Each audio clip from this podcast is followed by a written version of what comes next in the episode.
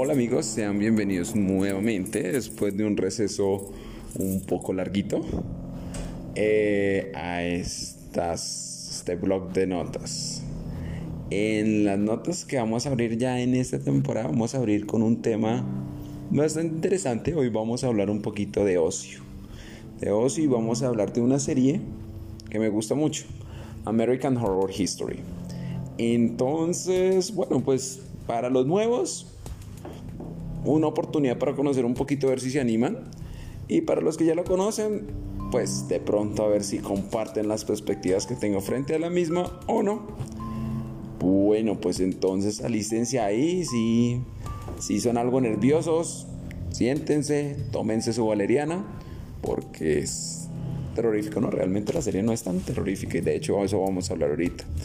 Bueno, igual, mil gracias nuevamente por estar acá. Eh, bueno, en esta nueva temporada pues también espero traer más cositas, cosas diferentes. Y bueno, sin más preámbulo, empecemos.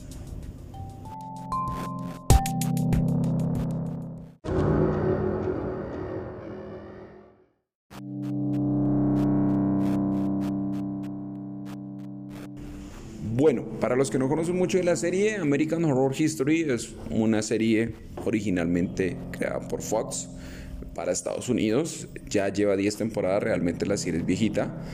Eh, pues para lo promedio que dura una serie en los Estados Unidos, pues sí, eh, es bastante. Y la serie es interesante porque básicamente lo que hace es... Eh, la idea original era explorar de pronto efectivamente historias de terror muy clásicas de, pues, de los Estados Unidos o, escenarios de terror muy clásicos de los Estados Unidos para pues desarrollar pues historias. Es un seriado, funciona como seriado, pero cada temporada en teoría pues es, es una historia independiente, es decir, en teoría no, es no hay una historia transversal a, a todas las temporadas, sino que cada temporada explore como un miedo o de pronto un escenario terrorífico específico. Eh, y pues básicamente eso ha sido en el transcurso de las de las 10 temporadas. Que es muy curioso de la serie, que tratan de mantener, por ejemplo, los actores, hay muchos actores recurrentes. Creo que, el que los que más eh, pues uno ha visto al a lo largo de la serie es Ivan Peters, el, bueno, el Quicksilver, el fallido eh, Quicksilver de WandaVision, y Sarah Paulson eh, creo que son los que más uno ve recurrentemente en el transcurso de las temporadas, pero sí hay muchos personajes que pues pasan de temporada a otro y es muy interesante en alguna medida por eso, o sea, creo que desde una perspectiva, eh, pues no es que sea actor, me gustaría, pero netamente actoral creo que sí es un reto muy interesante porque cada temporada pues son personajes que pueden ser totalmente diferentes.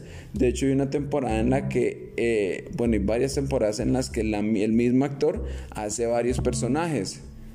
Entonces, pues sí, sí, es, chévere de pronto la forma como, como han pretendido desarrollar pues e, el concepto de, la serie. Eh, el día de hoy, pues sí quiero comentarles de pronto, pues son 10 temporadas muy probablemente ah, no hablemos de todas. Bueno, no mentiras, posible no hablar de todas y aprovechando este briefing, pues les comento un poquito general, concepto general de todas. Y, eh, pero el objetivo principal es de pronto mis percepciones referente a cuál me ha parecido la mejor, cuál me ha parecido la más tétrica la más miedosa, cuál ha sido la peor, eh, eh, y en general de pronto percepciones que tengo en torno a, cada una de las temporadas. La primera temporada se desarrolla básicamente en una casa de terror, es, es, el concepto de la casa de terror y la misma pues desarrolla historias alrededor de la misma. La segunda mm, se desarrolla en, en relación a un asilo, un asilo es un hospital psiquiátrico en los Estados Unidos y pues todo lo que se teje en torno a, a pues ese concepto. La tercera maneja el tema de, de, un circo de freaks. Entonces, que la señora de dos cabezas, que la de la cabecita chiquita, etcétera. Ah, no, discúlpenme. Ahí sí me equivoqué. Qué vergüenza con ustedes. La tercera es la temporada, es una temporada que se desarrolla en relación a las brujas. Ah, pues se desarrolla como en eh, en todo este escenario sureño eh, del sur de los Estados Unidos y pues habla del tema de las brujas y de, pues sí, de los aquelares. La cuarta temporada en la que sí efectivamente es de, de los freaks, de un circo de freaks. La quinta temporada se desarrolla en un hotel y pues básicamente es en torno a el hotel. La sexta temporada es acerca como de en los Estados Unidos hay esas zonas como boscosas, entonces como se llama Rangarak, bueno, no lo puedo pronunciar, pero sí es como de, el, terror en, un área boscosa. Eh, la, la siguiente temporada que sería la séptima es acerca de miedos infundados muy afines a temas políticos. Fue durante la época de la elección de Donald Trump, entonces es, es bien interesante. La octava temporada es una temporada que se llama Apocalipsis y se plantea un escenario post-apocalíptico, o sea, después de que cae un arma nuclear. La novena temporada eh, es una temporada que hacen como regresan el, el tema eh, son los 80 aparentemente en los Estados Unidos los 80 fue una época muy muy prolífera en temas de historias de terror. Eh, pues esa es la época de las películas de Jason de Freddy Krueger. Entonces pues es, es muy eh, en relación a todo este tipo, un campamento de esos a donde iban los gringos, que en los campamentos pasa de todo, y muy afín a las películas de terror de esa época. Y la décima temporada, que es la que está actualmente al aire, eh, se desarrolla en torno a temas de experimentos y supuestamente va a ser también de alienígenas, pero pues eso todavía está en el aire y plantea un dilema interesante que lo vamos a tratar en este, en este capítulo del día de hoy.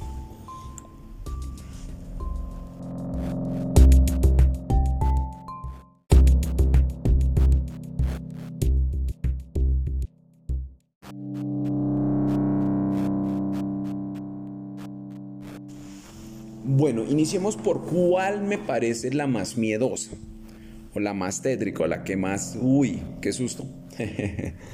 Sin lugar a duda la segunda. No sé si es por la atmósfera, como les comentaba, la segunda se desarrolla en, en un asilo mental. Entonces es, eh, se trata sobre que hay una investigadora que pues es una periodista que está tratando de descifrar qué está ocurriendo al interior de, esa institución mental, porque aparentemente experimentan con los pacientes, aparentemente ingresan a gente que está sana y pues en medio de ese contexto la terminan volviendo loca. Es muy chévere por precisamente por eso, porque aparte de que efectivamente eh, maneja una parte de posición diabólica, una de las hermanas que era toda buena, la posee el diablo y es la que termina dominando el asilo, la que era la madre superiora, que era la más mala del mundo, eh, esta que queda poseída termina eh, ingresándola como si fuera otra enferma. Entonces sí juega mucho con ese terror, o sea, yo creo que en algún momento de la vida todos hemos tenido como ese miedo eh, pues nada, que uno se considere cuerdo y terminar en un escenario de este tipo en el que pues literalmente uno se termina enloqueciendo. Y gran parte de, la atmósfera, gran parte como de, los escenarios, sea, como que sí eh, te generan esa angustia, ese terror constante, además de que pues la idea de, el concepto del American Horror History pues es incorporar aspectos de terror. No necesariamente tienen que ser por decirlo así coherentes o, pueden salir cosas que uno dice bueno esta gente la sacó muy de la manga pero entonces eh, es muy chistoso porque le meten tema de nazis le meten tema efectivamente de experimentos de situaciones fuertes en la vida que efectivamente llevan a gente que efectivamente sí esté loca eh, eh, tiene una escena muy interesante porque en medio de toda esa atmósfera oscura hay una parte en la que eh, efectivamente ya la que era la madre superior está internada, la tienen llevada, pues imagínense, porque finalmente la, la idea es en determinado punto hacerla, creer que efectivamente está loca y la tienen llevada ya con medicamentos y en un momento determinado pues como que se encuentra con la periodista que es la que también termina internada pues buscando descifrar todo o investigar todo el tema. Y entonces eh, la periodista le dice, sí, yo soy eh, como Sara Banana, no me acuerdo bien el nombre, pero eh, algo así. Y desarrollan un número musical que, o sea, es muy chistoso porque como que cambia todo el ambiente y se desarrolla el, el, el, número musical en medio pues de ese escenario que es algo que uno no se imagina. Realmente sí es, hace una aproximación muy chévere. Lo único que sí me pareció medio pello, o sea, medio salida de tono, ya es el final, que no se los comento para... O sea, creería que yo me saltaría el último capítulo, pero de resto realmente es muy, muy miedosa. Me acuerdo, no sé también si fue porque me lo vi de noche y hice como una maratón, porque en esa época mi esposa estaba como de viaje. Eh, entonces yo estaba solo en el apartamento y empecé a hacer maratón de esa temporada, pero realmente sí es la más, la que genera más miedo de pronto en, en términos de angustia, en términos de mezclan esos elementos de miedo, pero que en el fondo pues sientes que, ¿qué tal si eso pasara? Entonces sin lugar a duda, temporada 2, la más recomendada si se quieren asustar.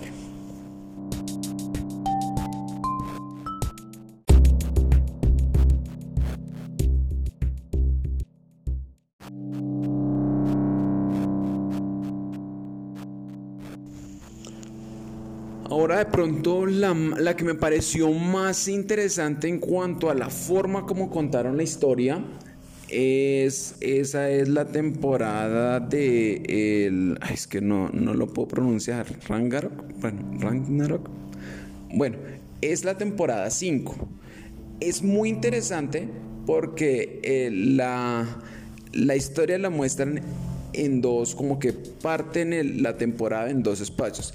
En la primera parte de la temporada lo cuentan a modo de documental. Entonces salen unos actores eh, contando la historia y supuestamente lo que uno piensa, eh, o sea, en, ningún momento te, te dicen que efectivamente es una una representación, pero entonces salen unos actores así contando la historia y salen otras personas como recreando la historia y representándolos a ellos. Eh, es muy chévere por, por, pues por la forma en, cómo, desarrollan la historia.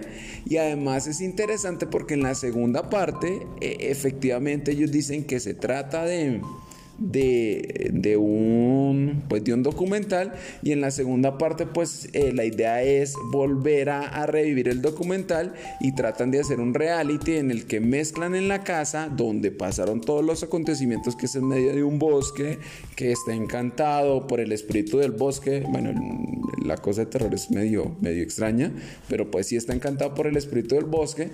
En la misma, en la misma casa eh, se reúnen los actores eh, que, pues, que en la primera parte interpretaron la, la, escena y supuestamente las personas que efectivamente, las víctimas que efectivamente vivieron esa situación en la casa. Entonces es, es muy chévere precisamente por la forma como, como, como cuentan la historia, cómo se desarrolla, porque pues uno realmente no se lo espera.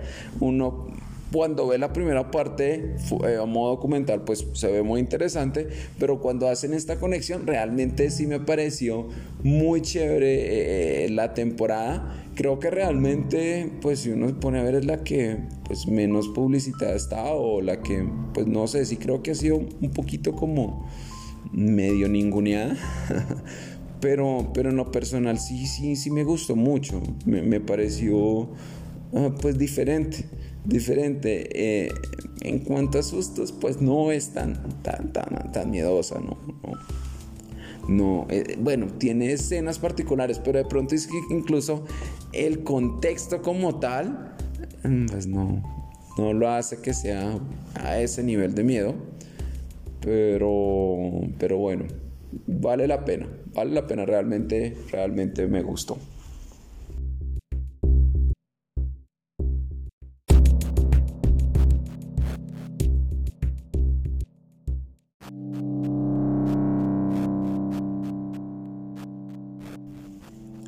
La más, pues la más mala en mi concepto, en mi criterio, sin lugar a dudas, la temporada 5. De pronto no es que sea mala, pero sí me pareció muy aburrida. La temporada 5 es la que se desarrolla en un hotel. Eh, en ese momento supuestamente el gran click era que era con Lady Gaga. Lady Gaga es como un vampiro. Eh, el hotel es un hotel encantado en el que como que las almas quedan atrapadas no sé, o sea, en general pienso que... Y sí, comparativamente, y, es muy chistoso porque dicen que, que uno cuando se engancha con una serie lo hace en los primeros minutos de la misma, del primer capítulo. Y no sé, o sea, realmente esta, de pronto la atmósfera es un poquito lenta de pronto como que el concepto como tal de, la serie no, no es tan atrayente, o sea, pues no, no es tan, tan sustancial. Básicamente lo que te trata es de un... El man es, el man es como un... Realmente no me acuerdo la profesión del man. Eh, un escritor o un periodista eh, que tiene, es, que tiene, tuvo dos hijos. Eh, el hijo, uno de los hijos falleció y entonces resulta que ese hotel plantea como un como o sea el hotel está encantado y plantea como un, un plano astral o una cosa así en la cual el man puede verse con el hijo eh, pero eh, paralelamente en el hotel pues está esta loca que es Lady Gaga, que es una vampiro que, que chupa sangre y el hotel per se está encantado y pues eh, hace que las almas queden atrapadas ahí y en gran parte la idea es lograr que este man quede atrapado. No sé, o sea, de pronto como que no era mi tipo, de pronto como que no no hubo esa conexión interesante. Realmente es la más aburrida. Le he dado, o sea, créanme que he intentado varias veces verla, porque veces la primera vez como que no, no puede que pase, como que uno coge entonces intenta nuevamente, eh, pero no, no, no sé, no, como que no, no tiene esa, no sé, esa chispa, eh, no despierta ese interés eh, para uno quedarse ahí pegado, como si pasa con, bueno, con gran parte de las temporadas. Es, es que es muy chistoso porque hay temporadas en las que hay capítulos que fue madre, no te quieres soltar, tienes que ver el otro, pero hay otros que ya dejas ahí como que no tiene finales conclusos. No sé, siento que en esta, pues uno ve el primer capítulo y como que no queda tan, oh, quiero ver el siguiente.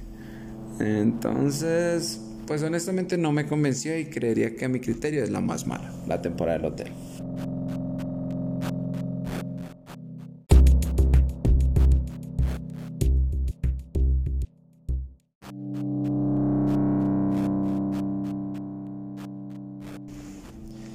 El mejor final de temporada. Bueno, les voy a ser sincero, la serie a mí me gusta mucho, pero los finales, no sé si es que de pronto es difícil concluir este tipo de seriados, pero uy, en general los finales si uno queda como, mm, ¿en serio? ¿Esto es? ¿En esto? Entonces no generes mucha expectativa en torno a los finales. Eh, eh, finales hablo del capítulo final. Eh, y eso pues creo que había sido una constante hasta la novena temporada. El capítulo final de la novena temporada, que es la que se desarrolla en 1984, bueno, básicamente se desarrolla en los 80s, es muy interesante porque parte del capítulo final, irónicamente, no se desarrolla en los 80s.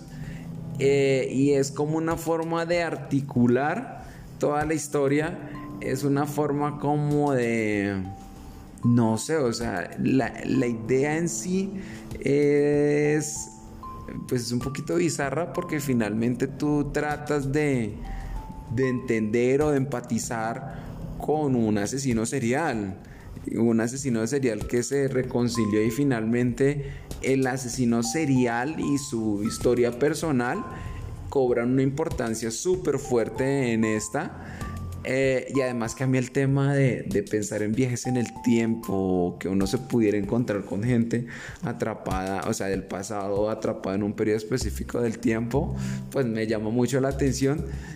Y, pero más que todo, o sea, siento que sí logra concluir la historia, porque evidentemente, o sea, como venían eh, los capítulos hasta el penúltimo capítulo, evidentemente siento que en determinado punto sí plantearon la posibilidad de, de, hacer o desarrollar el, el, final pues normal, el final de eh, el combate total en el que finalmente muestran cómo um, pues como los buenos, por decirlo así, acaban con los malos.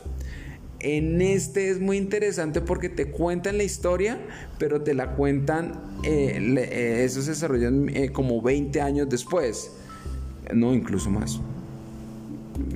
Más porque la cuentan en tiempo, en tiempo moderno, 30 años después prácticamente. Creo que lo, malo sí es el maquillaje de la gente, porque pues para ser tan viejos no se ven tan viejos a los que envejecen. Pero eh, ese no es el punto. El punto es que finalmente desarrollan toda la trama que habían reconstruido, eh, la desarrollan en ese capítulo final, pero a punta de flashback. Porque resulta que el hijo de uno de los, de los eh, protagonistas, pues que supuestamente se había salvado, regresa a investigar toda la historia que pasó. No les quiero hacer mucho spoiler, pero, pero pues sí me pareció me pareció chévere y me, y me, gustó porque pues ya en todo ese tiempo pues como que el capítulo final de las temporadas uno lo ve como por verlo, pero este me gustó porque, porque realmente pues dio un giro que uno no esperaba y un giro para bien. Entonces sin lugar a duda eh, la temporada 9 es la que tiene el mejor final.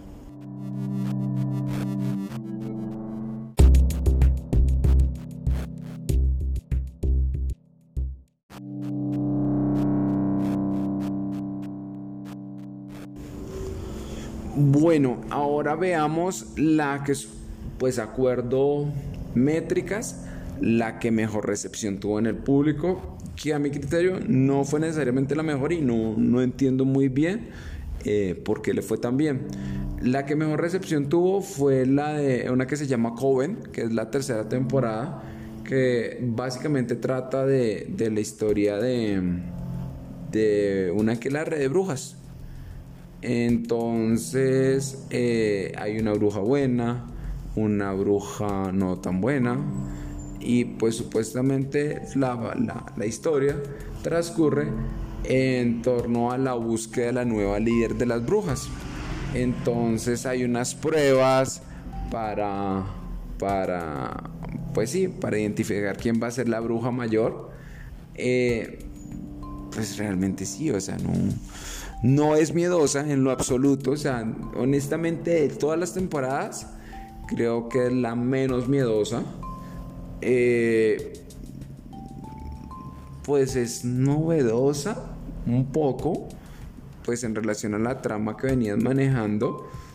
Pero pues a sí, honestamente, sustancialmente, en lo personal, no, no le veo ese toque y no entendería muy bien por qué le fue tan bien, pero sí fue la que mejor recepción tuvo, la que más, más, eh, bueno, igual son temporadas diferentes, o sea, son épocas diferentes, porque pues en esa época en la que sale la serie no estaba tan fuerte el tema de, de pues, del streaming. Entonces muy probablemente por eso pues sí, sí se podía medir en, número de, de espectadores pero si fue la que mejor le fue en Estados Unidos. Eh, pues tiene actores pues interesantes. Eh, está Sarah Paulson, está Ivan Peters. Hay una escena muy chévere o muy interesante que es cuando reviven, o sea, al man lo matan y como era el novio de una de las brujas lo reviven y muestran cómo las viejas lo cosen y cómo lo reviven. Entonces, pues sí, es bastante pero o sea, no, o sea, es como un poquito como grotesco. en la forma en la que muestran las costuras y, pues la, la, resurrección de un muerto. Pero pues, o sea, eso que uno diga, oh, realmente horror history, no tanto. Chévere, muy interesante. Eh, como que exploran un poquito eh, la época de, pues, eh, la época supongo de la década de los no mentiras, eso era siglo como 19, siglo 18, eh, durante la época en la que estaba, no, incluso creería que sí, sí sería siglo 19, creo que un poquito principios del 20, en la época en la que estaban los esclavistas, eh, cuentan como una de esas, eh, esas señoras matronas, y creo que es basada en una historia real, eh, supuestamente sodomizaba o bebía sangre, supuestamente para mantenerse más joven. Eh, le meten un poquito del tema del vudú. No sé, o sea, es, es interesante, pero horror, horror, en mi concepción o en mi perspectiva, no lo es tanto. Pero sí, efectivamente, la temporada que, me, que más exitosa fue la tercera, joven.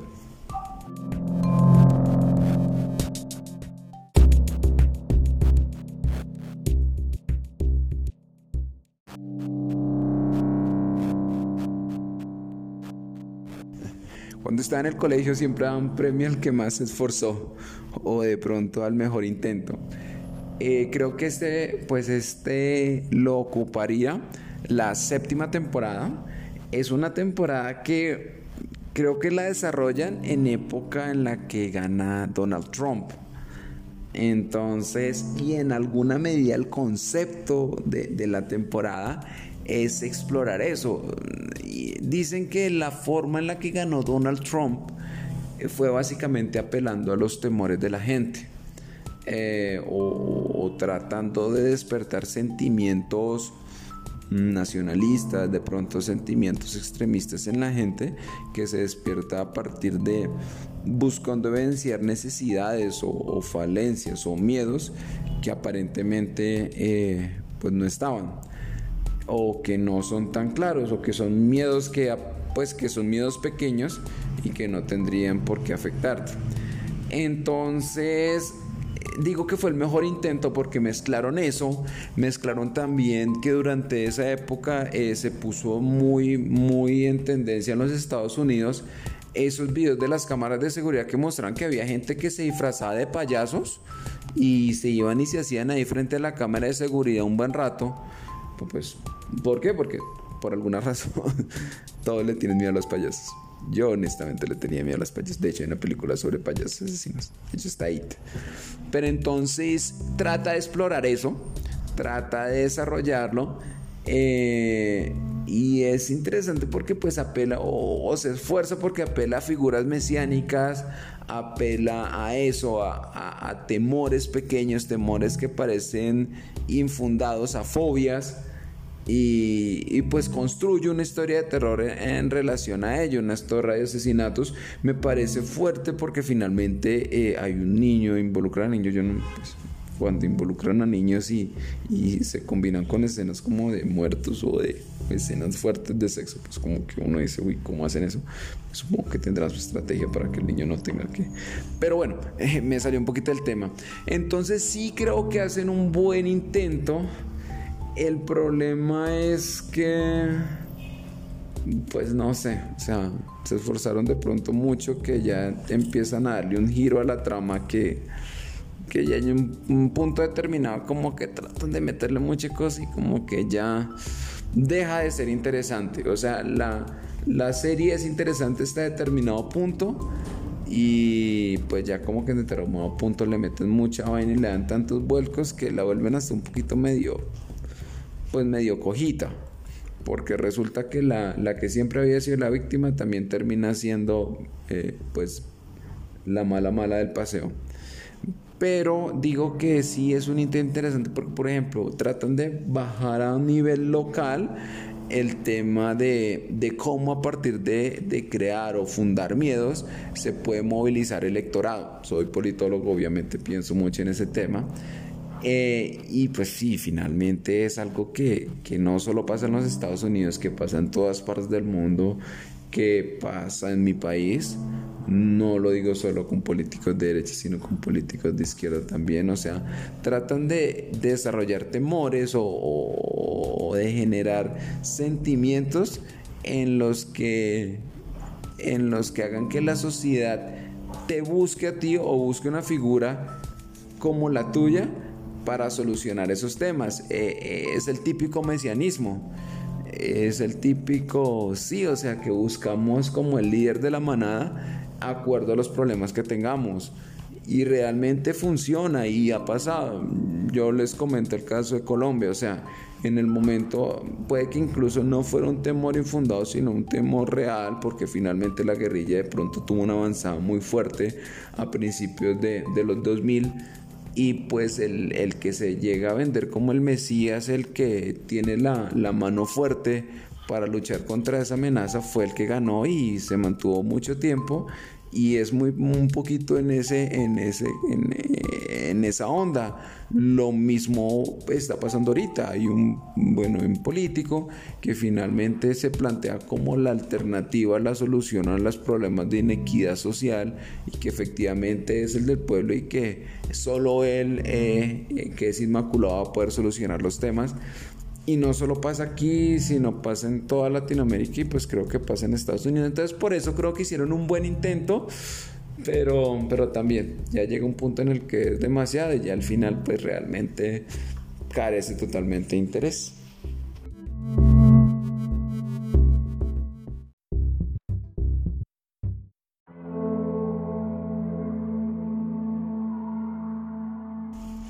Finalmente la temporada actual, la décima temporada. Y realmente este sí va a ser algo muy corto la temporada todavía, en el momento en el que estamos eh, grabando esto, pues todavía está en, desarrollo. Es decir, todavía no sé cómo se desarrolla, lleva solo cinco capítulos. Eh, pero, pero, pero, plantea algo muy interesante y que, uy, madre, me ha, me ha tenido muy, muy, muy cabezón echándole caspa y quiero que ustedes también le echen caspa lo siguiente. Imagínense que alguien les ofrece una pastilla. Esa pastilla eh, tiene la posibilidad de potenciar tus talentos. Si no tienes ningún talento, nada, la pastilla te va a volver zombie, calvo, feo, zombie, loco en la vida. Pero si sí tienes un talento, te lo va a potenciar al máximo. Es decir, vas a ser el mejor de lo mejor, eh, porque básicamente tu talento va a explotar. Lo único es que, pues ya le meten el tema del miedo, es que pues vas a tener que beber sangre y buscar sangre. Prácticamente te vuelves un vampiro, pero mientras tomes la pastilla tu potencial va a ser el máximo. O sea, si eres el pintor, te va a potenciar al máximo que va a ser el mejor pintor. Si eres escritor, te va a fluir todo al máximo, vas a escribir. Si eres músico, eh, la melodía más difícil del mundo la vas a poder dominar y vas a poder componer. Si eres compositor, etcétera, etcétera, etcétera. Oh, madre, es algo que, uy, me pone a pensar, me pone, le insisto, el concepto es muy cabezón. ¿Por qué? Yo le decía a mi esposa, uy, hijo de madre, o sea, si te aparece esa posibilidad, quitemos la parte de, de, de, de, chupar sangre y eso. Bueno, ¿qué hágase uno? O sea, efectivamente, toma la pastilla. Ella me decía que no, porque finalmente la clave del éxito, la clave de eso es el esfuerzo o, o pues sí, las decirle así las huevas que le metes tú para, para alcanzar algo y para desarrollar y decía que en este momento finalmente no le estarías metiendo eso, no, no estaría contando el camino, sino que finalmente estaría contando es una pastilla que es la que te está dando el éxito. Pero mi contraargumento era, hey, un momento, es que la pastilla no me está regalando nada. La pastilla no me está regalando un talento. La pastilla lo único que está haciendo es potenciando una habilidad o algo que yo tengo.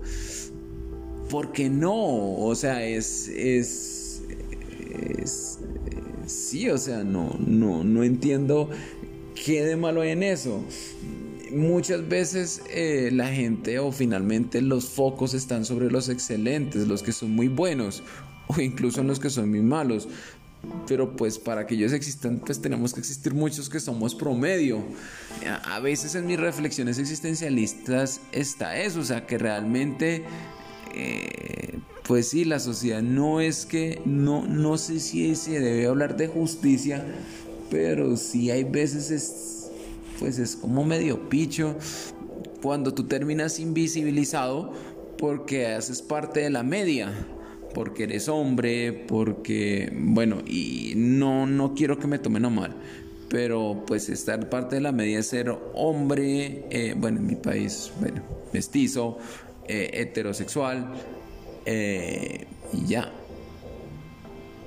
¿Me entiendes? No eres clase media, no eres parte de ninguna población excluida, no, o sea, en teoría eres parte de una media, pero que finalmente es una media tan grande que te, que te, te hace invisible, te hace como en un montón y muchas veces siento que o bueno, en lo personal, todos quisiéramos ser buenos en algo, yo quisiera ser bueno en algo, quisiera tener ese reconocimiento, o sea, y yo pienso incluso ni siquiera es por dinero, no es por...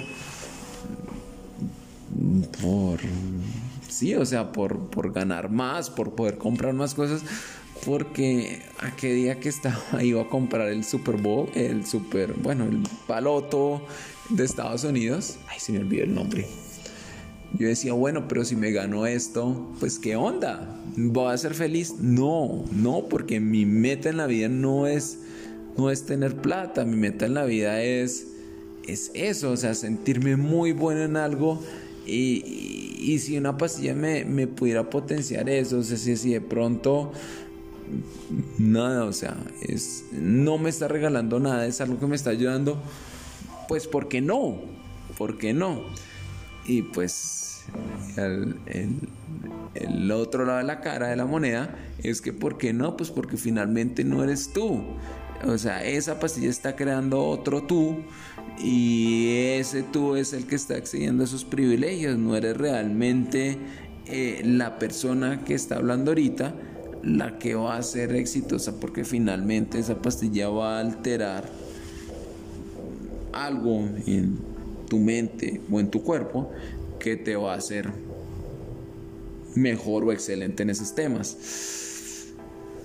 Es un dilema fuerte.